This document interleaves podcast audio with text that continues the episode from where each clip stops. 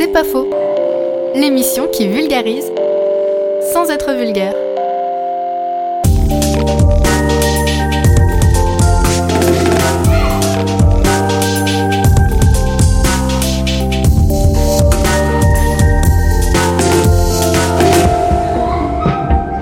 Ouais, c'est pas faux.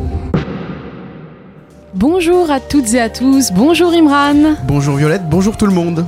Bienvenue dans C'est pas faux, l'émission de vulgarisation scientifique sur Radio Phoenix. C'est un plaisir de vous accueillir dans cette première. Nous parlerons de la nourriture du futur, de quel constat écologique nous partons, quelles sont les alternatives et comment faire évoluer les habitudes alimentaires.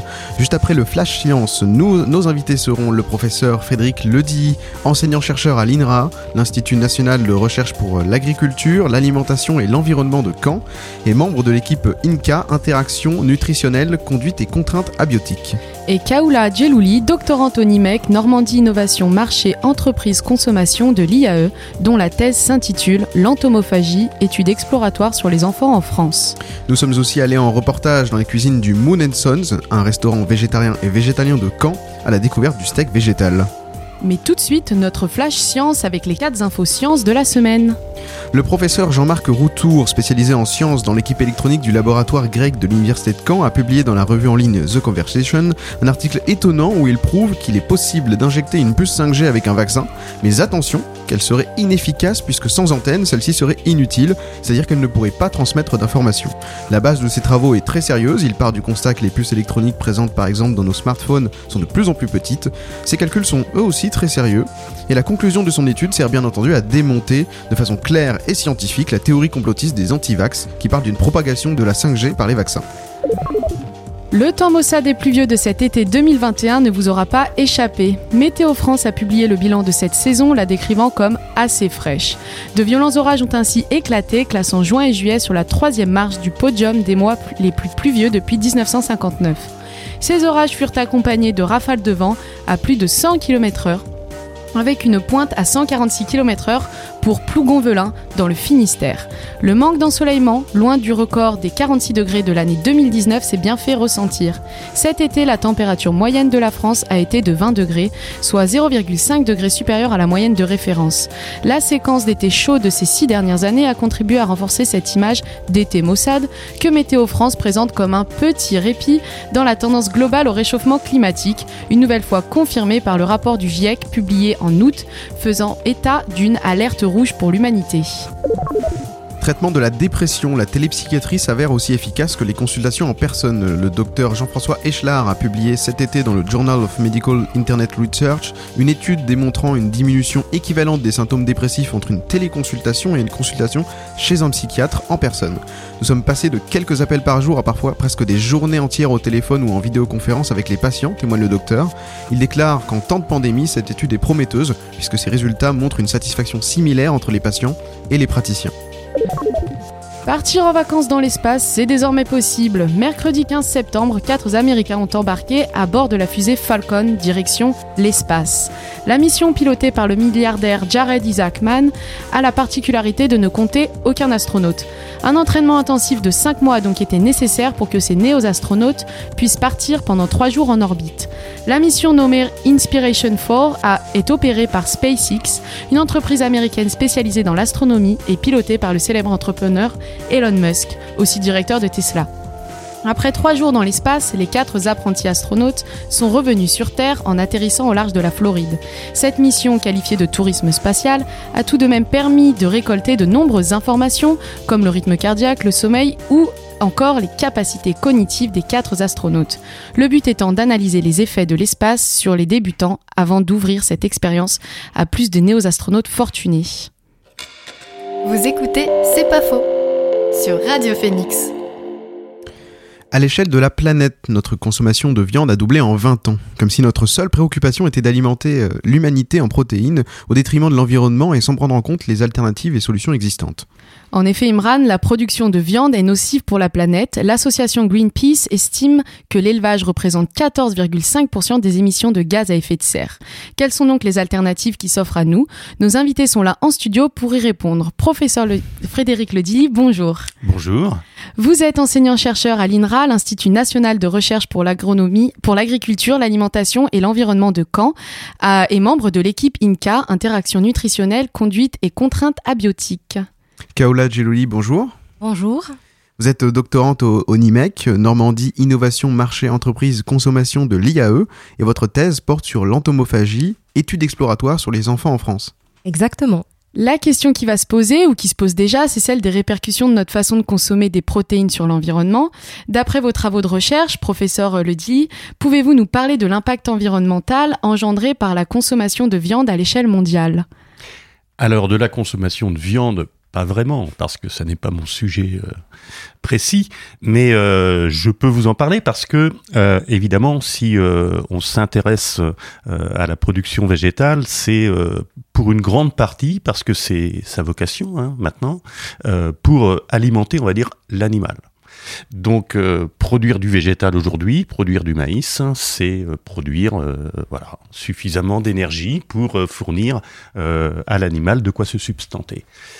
Et c'est un petit peu cette idée qui, aujourd'hui, est, dans, l'air du temps, à savoir, euh, quand on est des urbains, et nous sommes à 80% des urbains, euh, on imagine un petit peu l'agriculture comme ça à savoir nos champs sont là pour produire euh, suffisamment à manger pour l'animal. Et du coup, l'empreinte carbone, on y reviendra peut-être sur ce, c'est un index agrégé qui est l'empreinte carbone. L'empreinte carbone de la viande est, extrêmement forte. Or, elle est extrêmement forte dans un système d'élevage qui est un système qui est dans l'esprit commun, dans le sens commun. Or, il existe des systèmes de production animale euh, qui ont une empreinte carbone qui est beaucoup plus faible, qui est très réduite. Et euh, cette empreinte-là, finalement, c'est celle qu'on a connue avant euh, des systèmes d'élevage intensif ou des systèmes de production euh, végétale intensif. Donc peut-être qu'on pourra revenir sur cette définition et redéfinir ce qui peut être la consommation de viande dans des systèmes de production végétale et d'élevage qui soient équilibrés parce qu'une ferme autonome a besoin de l'animal et du végétal. La fondation Heinrich Boll présente une statistique selon laquelle la viande ne représenterait que 18% des, calories consommées dans le monde, mais que sa production en elle-même représente 58% des émissions de gaz à effet de serre. Est-ce qu'il faut nuancer ces, chiffres? Alors, je, je pense que c'est même surestimé. Euh, si, on, se place à l'échelle de la planète, euh, on serait plutôt sur euh, à peu près 95% euh, de l'énergie nécessaire à l'alimentation euh, humaine serait d'origine végétale. Donc ça laisse pas la place à, à, une valeur à deux chiffres. Hein.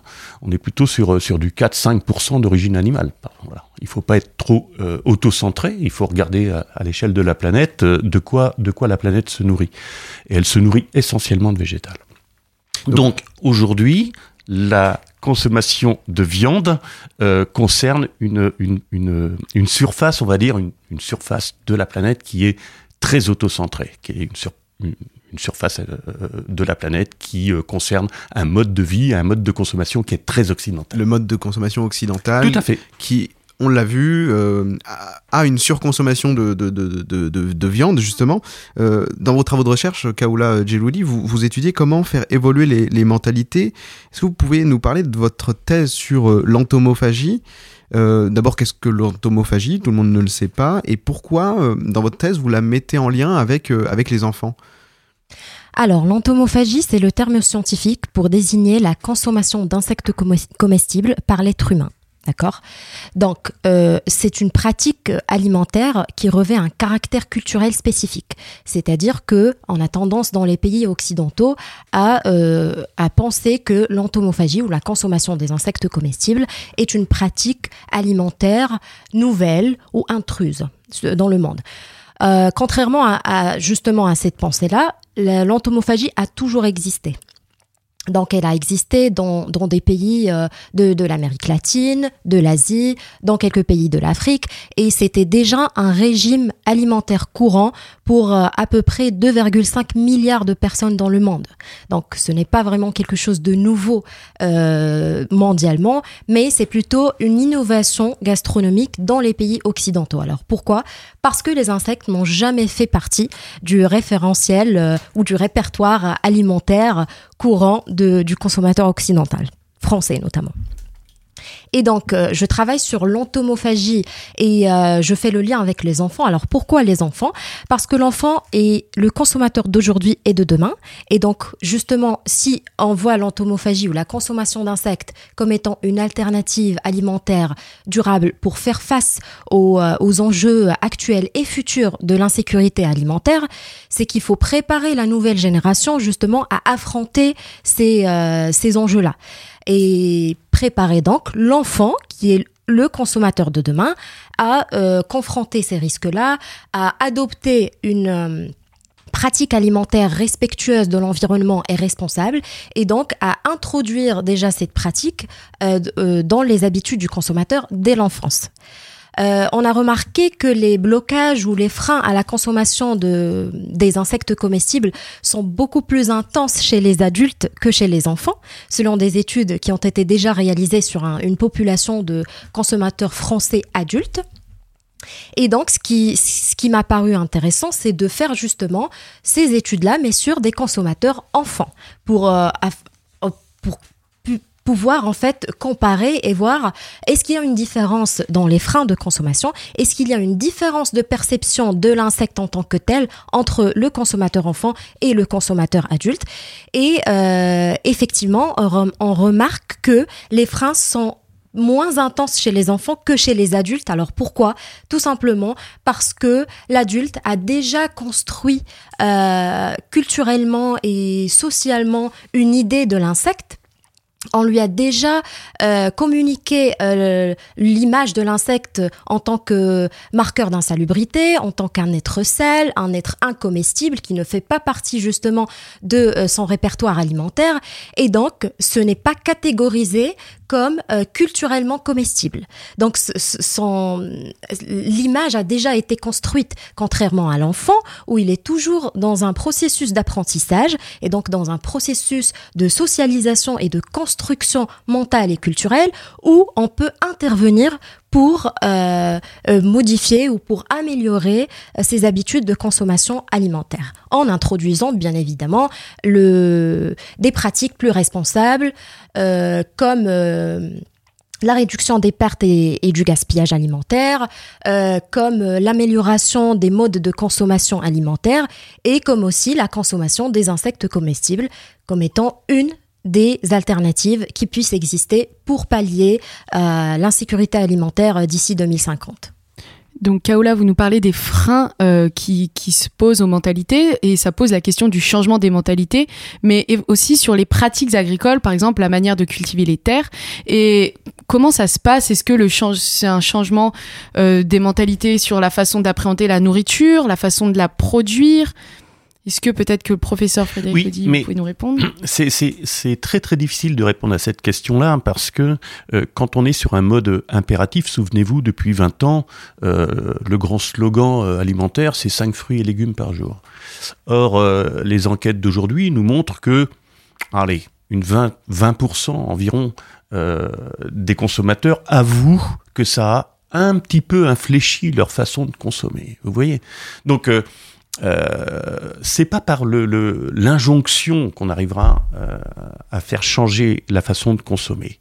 Et le sans viande ou le moins de viande ou le pas de viande ou le végé, le, le, végétarien ou le végétalien ou tout ce que vous voulez, c'est pas par l'injonction qu'on y arrivera. C'est en faisant une démonstration. Vous avez parlé des consommateurs de demain. Euh, euh, c'est en faisant la démonstration qu'il y a effectivement un intérêt commun euh, à rééquilibrer notre alimentation dans une balance animale-végétale. C'est important pour les producteurs. Ils ont besoin des deux types d'organismes. Ils ont besoin de l'animal sur leur surface agricole. Euh, si vous me donnez comme exemple euh, un, élevage bovin en plaine qui est nourri avec du maïs euh, qui a été alimenté en eau sur la base de nappes phréatiques en période de sécheresse, évidemment, ça aura un impact négatif dans les consciences. Mais si vous me montrez un système agro-pastoral où l'eau provient de la pluie est véhiculée par les torrents et permet à l'herbe de pousser, et puis à des troupeaux euh, de vaches laitières et fromagères euh, de, se, nourrir et d'apporter un revenu euh, correct à l'exploitant, évidemment, on change de système, on aura des produits plus chers, on les acceptera, peut-être qu'on reviendra aux événements de fête, ça veut dire que la viande ne sera plus quotidienne, euh, voilà, on n'aura plus du tout la même, les mêmes habits, on, on fonctionnera différemment, mais ça n'est pas par l'injonction qu'on arrivera à changer les comportements, enfin c'est mon sentiment, qu'on arrivera à changer les comportements alimentaires. C'est par la pédagogie et puis surtout par une grande réforme euh, des systèmes de production euh, qui feront que euh, on incitera les producteurs, les agriculteurs, les éleveurs à pratiquer des systèmes d'élevage et d'agriculture plus respectueux, qui iront vers une, une qualité de production supérieure, etc. Et en amont, on, finira finalement par convaincre que euh, bah voilà, euh, la fête c'est le dimanche et le roast beef c'est le dimanche, c'est pas tous les jours. Et qui est-ce qui pourrait mettre en place cette pédagogie vous Je crois qu'elle a déjà commencé. Je crois que la pédagogie a déjà commencé, puisqu'il y a une étude qui est relativement récente, là, qui est parue en, 2021, et euh, qui montre de manière assez consensuelle que le, milieu médical, les nutritionnistes, se sont à peu près mis d'accord euh, sur euh, la, la, ration protéique qui serait euh, envisageable quotidiennement pour tout habitant de cette planète, qui serait aux alentours de 50 grammes jour. Et ces 50 grammes jour-là ne peuvent pas être tout animal et pas tout végétal. Et là, il nous faudrait plus de temps pour expliquer pourquoi. Mais bon, voilà, c'est qualitatif, c'est pas les mêmes protéines dans les deux types d'organismes.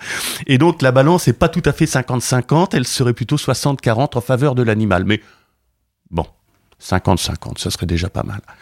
Et, euh, et donc ça, ça, ça commence, ça évolue, et euh, le fait de, de, revenir, on, l'a juste évoqué tout à l'heure, euh, sur euh, les modes de, de consommation euh, vers de l'aliment euh, rapide, tout prêt, cuisiné par d'autres, parce qu'on n'a pas le temps, parce qu'on n'a pas forcément le budget, et tout ça, ça a été ultra transformé. Vous tapez ça, vous regarderez ce qu'on appelle un aliment ultra transformé. C'est un aliment qui a été euh, euh, dégradé, euh, enfin en tout cas la, biosource a été dégradée, donc les protéines ont été défilées, elles ont été craquées, elles ont été reconstituées, et pour ça il faut qu'elles soient stabilisées, il faut qu'elles soient émulsifiées, il faut qu'elles soient conservées, et donc on se retrouve avec une barquette qui ressemble à un parmentier. C'est pas un parmentier. Et donc ça commence à rentrer un tout petit peu dans les consciences. Et, euh, et en fait, il faut casser ce cycle, une espèce de cycle qui justement n'est pas vertueux.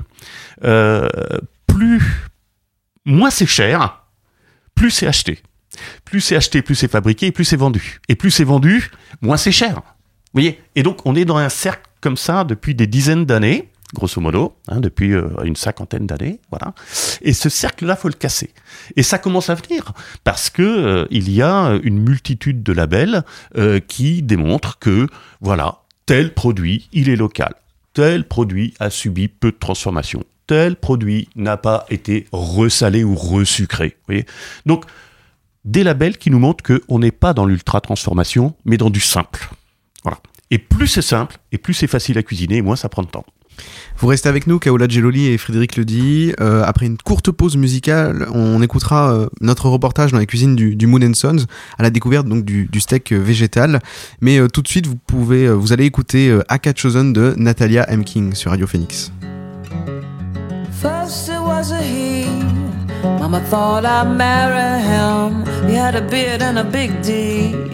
That's the way I grind back then. Life is too short and love is too sweet to hurry up and make up your mind. I was a misconnected dot. I was the bottom misread line. I was, I was, I was, I was. I am, I am, I am, I am, I am. What I was was a pain that's showing. What I am is a flame that's growing. What I was was a different faces. What I am is one to take my place in love. Hey, hey, hey. I am a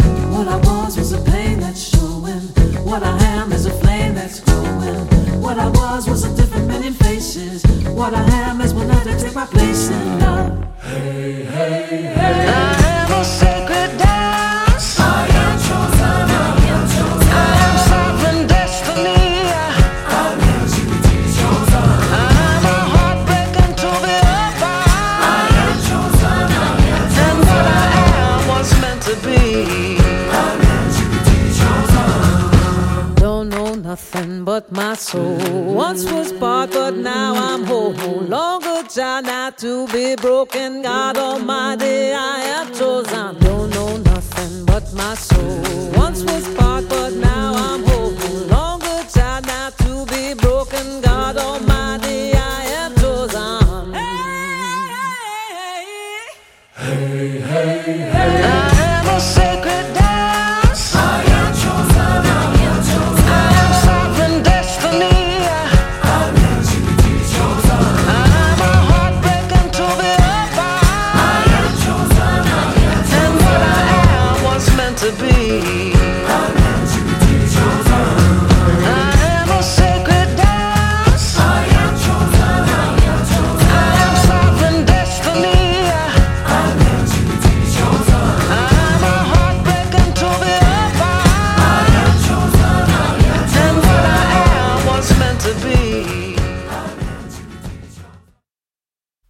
C'était Aka Chosen de Natalia M. King sur Radio Phoenix. Vous êtes toujours dans C'est pas faux, l'émission de vulgarisation scientifique.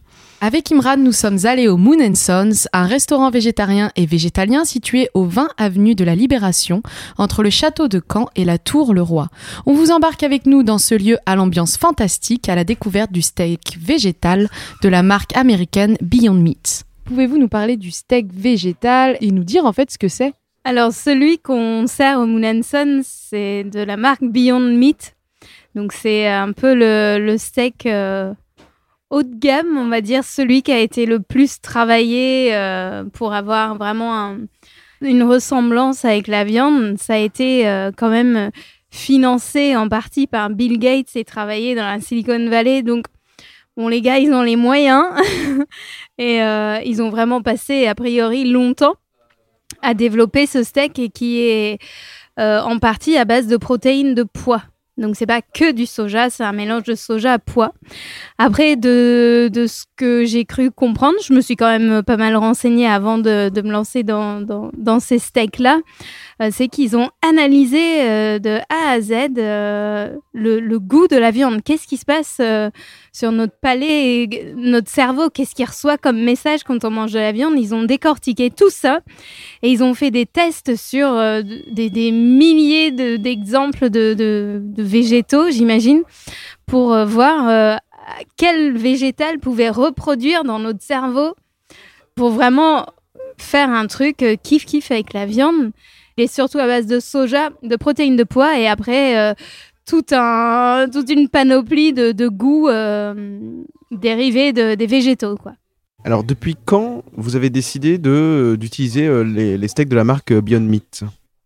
Alors moi j'ai découvert ça il y a environ deux ans. Euh, donc j'ai commandé un burger euh, vegan dans un établissement et euh, j'ai cru qu'il s'était trompé.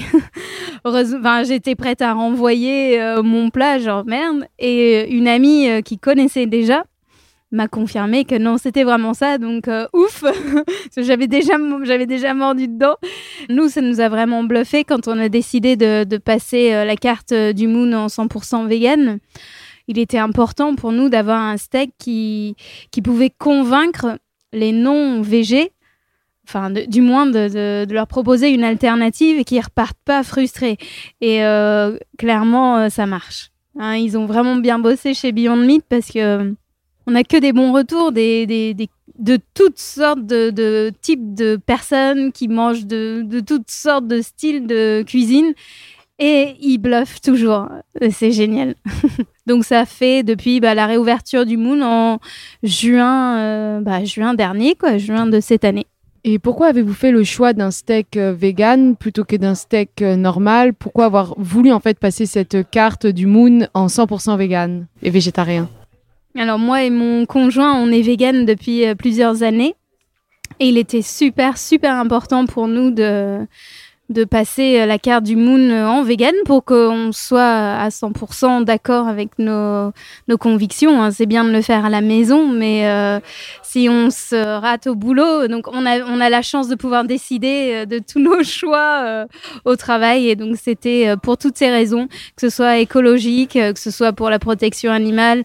Bon, la santé, clairement, Beyond Meat, euh, je pense que c'est pas, euh, voilà, vaut mieux manger une purée de carottes bio qu'un steak Beyond Meat, mais de temps en temps, euh, ça, ça reste, je pense, à peu près kiff-kiff avec la viande sur l'impact que ça peut avoir sur le corps. Et donc, pour toutes ces raisons, on, est passé au vegan et, et on le sera indéfiniment.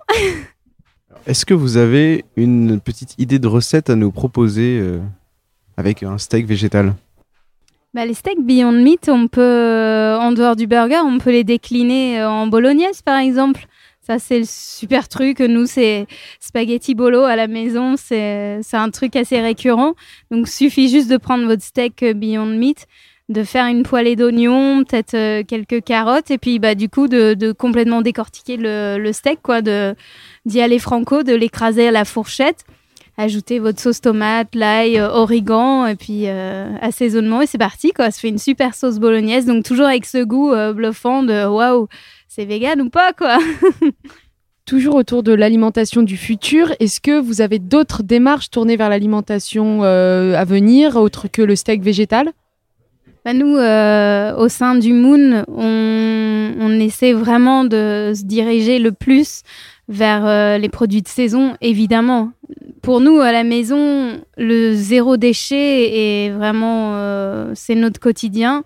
Donc euh, et puis de manger le plus local possible parce que il est vrai que on sait que quand même réduire sa, sa consommation de viande, ça aurait un gros impact sur les réductions des émissions euh, de CO2.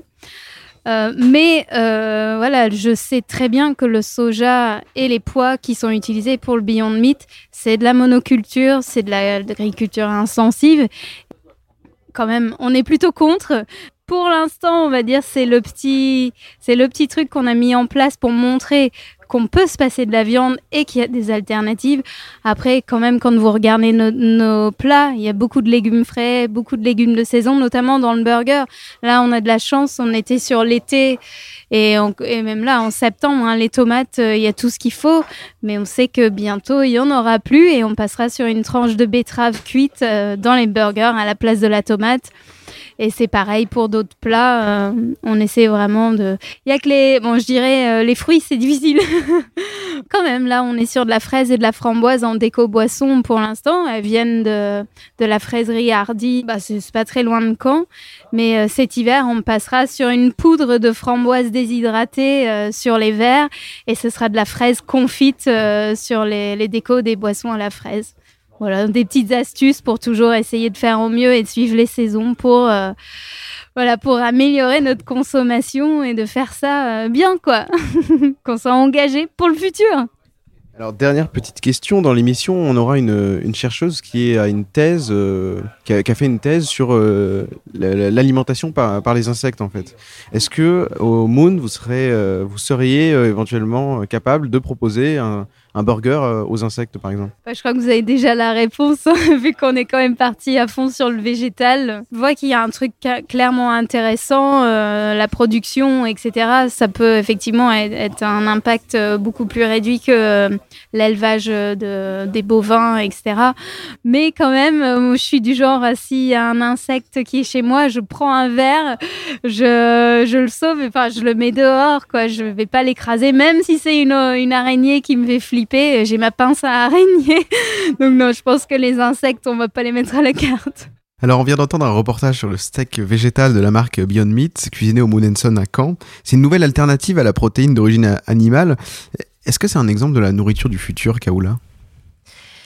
Alors, ça pourrait être une alternative, mais à mon sens, c'est plutôt une alternative sur la forme et non pas sur le fond. Parce qu'on arrive à remplacer le steak par quelque chose qui ressemble exactement au steak, euh, avec les mêmes propriétés sensorielles. Mais la question qui se pose, c'est est-ce qu'on arrive à remplacer aussi la valeur nutritionnelle du steak de viande?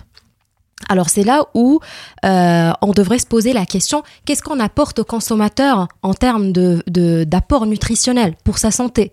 Donc euh, d'après la conversation avec la dame, elle-même elle dit que c'est certes une alternative alimentaire, mais qui se base aussi sur euh, les modes de, production intensifs et euh, qui finalement euh, côté santé n'est pas vraiment top par rapport à un, un vrai steak de viande ou par rapport à d'autres alternatives.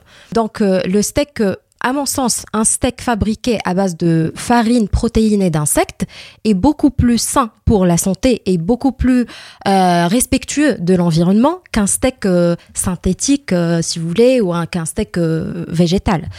Euh, donc, alors, pour répondre à votre question, je, bon, je comprends que euh, elle voudra pas peut-être introduire la consommation d'insectes euh, dans le restaurant. C'est tout à fait compréhensible parce que ce, ça ne correspond pas au thème du, Mm. du, du végétal. Et parce que c'est une question de, de principe en fait, parce qu'on on veut pas manger des insectes, parce qu'on considère que les insectes sont aussi des êtres vivants comme les autres animaux, comme du bétail, et donc euh, le fait de les consommer, ça, finalement, ça correspond à exactement la même chose que consommer des animaux, chose qui que je, peux tout à fait comprendre. Euh, mais euh, si on parle du côté euh, écologique, côté environnement, c'est beaucoup, on a, il y a beaucoup plus d'avantages à, à élever des insectes et à produire des, des steaks à base de farine d'insectes que de produire des steaks euh, euh, synthétiques ou des steaks euh, végétaux. Vous parliez de l'agriculture intensive, Kaoula, et d'après une étude de l'Université du Michigan, la viande végétale consommerait 99% d'eau en moins, exploiterait 93% des terres en moins et utiliserait 46% d'énergie en moins. Et dans, ce reportage, les protéines qui sont utilisées sont le soja et le pois, et dans l'utilisation de ce steak végétal, mais cela pose tout de même un problème d'empreinte carbone des systèmes de production euh, végétale, comme vous nous l'évoquiez, euh, professeur Frédéric Ledy. Est-ce que vous, c'est réellement une, alternative du point de vue environnemental Là encore, c'est euh, très compliqué de répondre euh, en, quelques secondes. Il faut bien comprendre qu'il faut de la surface. Il faut de la surface agricole. Euh, une surface agricole destinée à la production de protéines animales euh, n'est pas forcément très grande. Euh, c'est une, pâture. hein. Et euh, cette pâture, elle fonctionne 365 jours par an. Et donc, en année cumulée, elle va faire du steak. Euh, Lorsqu'il s'agit de production végétale, euh, habituellement, il y a quelques exceptions dans les systèmes de culture, mais habituellement, c'est une production par an. Ça veut dire que pendant six mois, on va produire de la protéine végétale, et six, huit mois. Et puis, il va y avoir une période de pause où la surface de culture n'est pas utilisée, elle est en repos. Elle est en jachère ou elle est en terre nue, enfin tout ce que vous voulez, mais elle n'est pas exploitée. Et donc, si vous faites le rapport entre la quantité de protéines que vous produisez en année cumulée par unité de surface, par hectare, là, l'avantage est à l'animal. D'accord? Parce que on produit en continu. On cumule finalement de la protéine dans un animal qui un jour sera consommé. D'accord? Alors, j'entends d'abord la conviction de la restauratrice qui nous vend très très bien son steak végétal, et je le comprends. Euh, J'entends également le fait que euh, la production végétale euh, a un bilan carbone, un bilan hydrique, etc., qui est positif.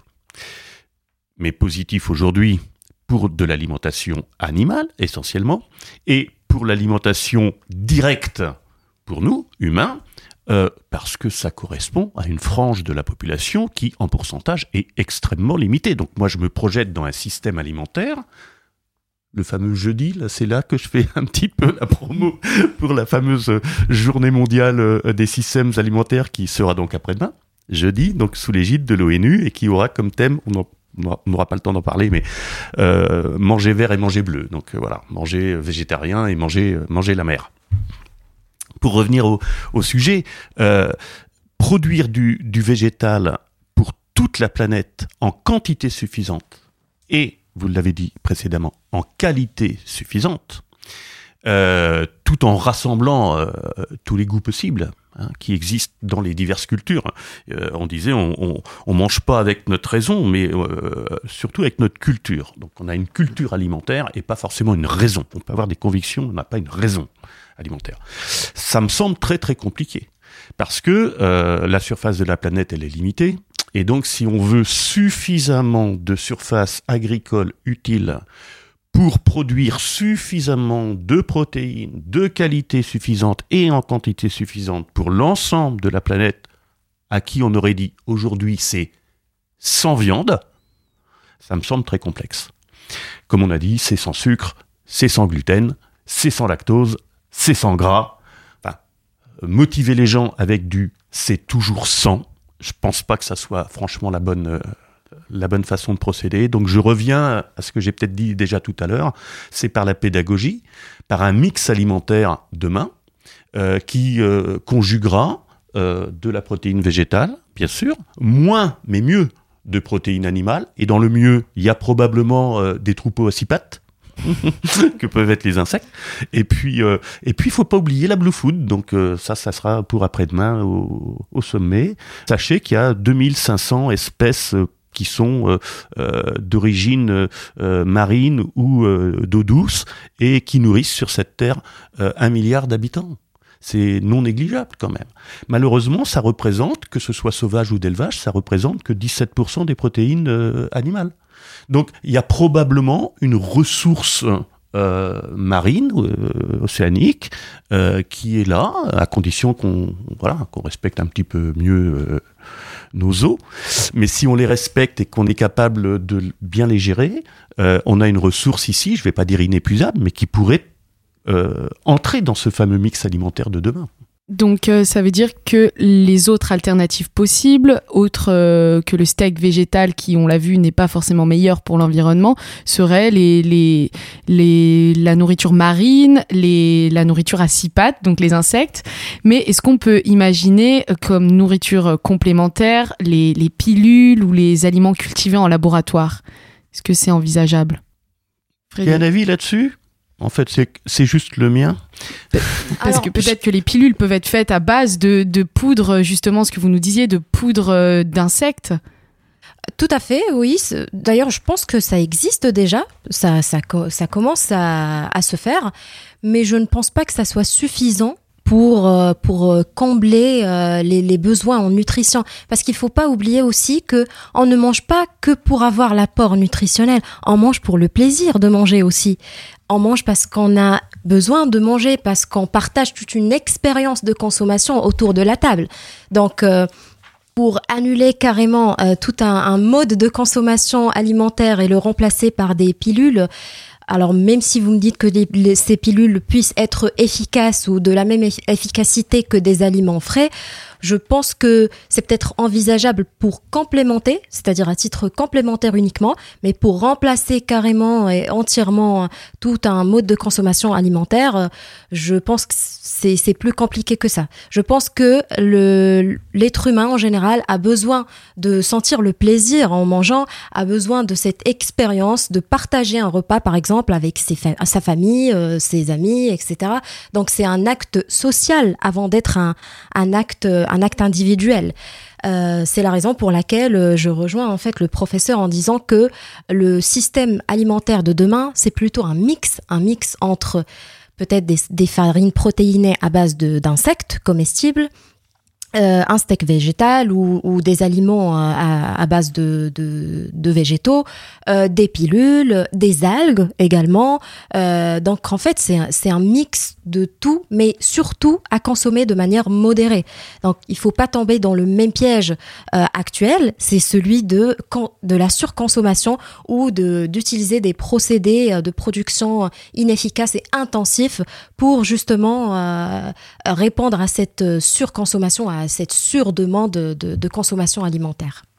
Oui, et on pourrait rajouter dans ce mix alimentaire le fait que euh, on n'a pas évoqué le gaspillage. Donc, si on devait retenir peut-être un ou deux chiffres, euh, euh, 50% de la production euh, sur cette planète par an à destination alimentaire ne trouve jamais un estomac. Hein. à différentes étapes de son cheminement, que ce soit de la production, le transport, la conservation, la distribution, euh, chez chez chez la ménagère, on va dire, euh, la perte, vous voyez, tout ça fait que 50% ne trouvent pas sa destination. Or, euh, on sait très bien qu'on n'a pas obligatoirement besoin d'augmenter les rendements. Si on arrivait à, à faire fructifier ce qui est perdu et à être capable de le répartir, de le distribuer intelligemment avec euh, relativement peu d'empreinte carbone, on arriverait à nourrir deux fois la planète, grosso modo. Alors ça, c'est la première chose. Et puis, la deuxième, c'est que il existe aujourd'hui tout un ensemble de ressources qui sont sous-estimées, des ressources végétales. Pourquoi?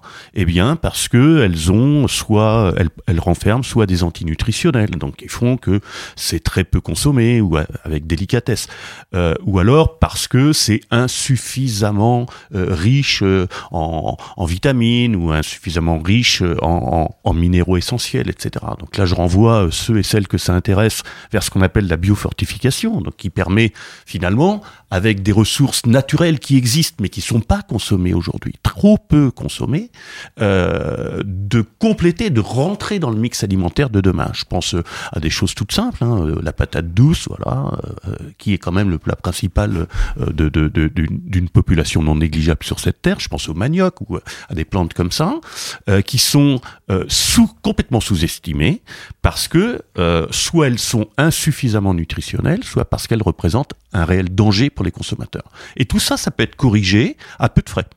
Et euh, à mon avis, euh, c'est moins énergivore que de se dire quand il n'y a plus de fraises, eh bien on fera de la fraise euh, déshydratée pour euh, mettre ça sur les, leur bord des cocktails ou agrémenter les, les desserts. Donc le tout végétal, ok, sans excès quand même.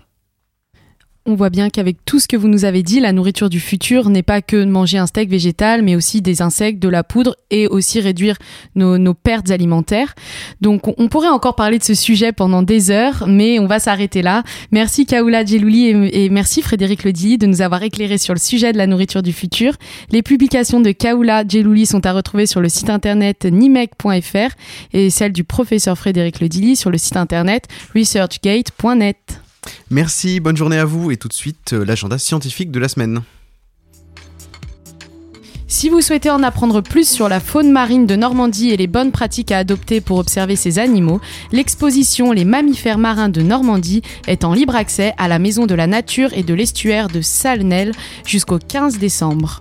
Nous sommes depuis hier dans la semaine européenne du développement durable et ce soir l'association de droit L'Excadomus ainsi que le Café des Images relancent les projections à l'amphi Pierre d'Or du Campus 1 avec le documentaire produit par Marion Cotillard et réalisé par Flore Vasseur, Bigger Than Us. C'est un film consacré aux luttes, celles que l'on peut combattre que par l'engagement, euh, que par l'engagement, les droits humains, la liberté d'expression, justice sociale, le climat, l'accès à l'éducation ou à l'alimentation.